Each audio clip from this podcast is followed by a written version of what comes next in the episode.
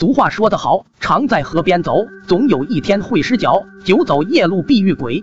这个事情发生在二零零五年的一个夏天，那时候我很调皮，布置的作业一般都不会完成，所以每天放学之后留学堂写作业成了我的家常便饭。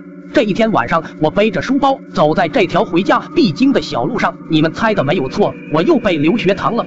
这条路听老一辈的人说，晚上走很不安全，总有一些脏东西出现。在我们沙雕村已经有好几个人中招了。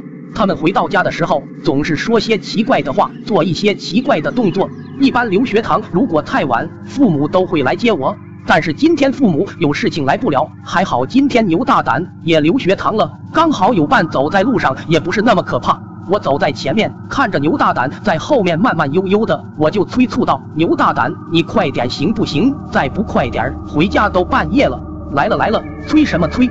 我们路过一个十字路口的时候，牛大胆说：“李沙雕，你看前面有个人。”我朝前面看去，果然有个人。当时这人有点奇怪，他不是拿着手电筒，而是拿着红色的灯笼。当时初生牛犊不怕虎，现在想想都害怕。我以为是我们村里面的人，就大喊了一声：“前面的，等我们一下！”突然，前面那个人停了下来，我们连忙追了上去。我说：“大叔，你一个人吗？”只见前面这个人没有说话。我就想跑到前面去看一下到底是谁，怎么不说话呢？可是我们不管怎么走怎么跑，都只能在他后面，他永远在我们前面走着。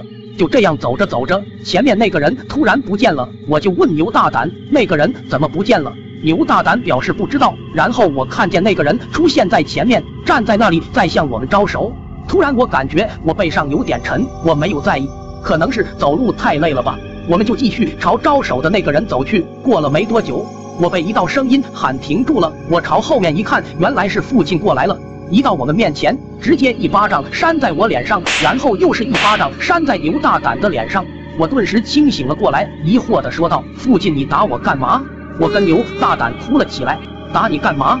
你看看你们往哪里走的？前面是悬崖，你们再多走几步，你们就掉下去了。”还好及时赶到了，我就说怎么这么晚了，你还没有回家？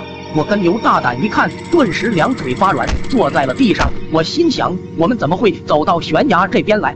只见父亲不知道在跟谁大声的说：“如果你们再在路上害人，我就把你们的坟都爆出来。”然后对我们说：“走，快点回家。”后来只从发生过这件事后，我就再也没有留过学堂。你们老家有这种事情吗？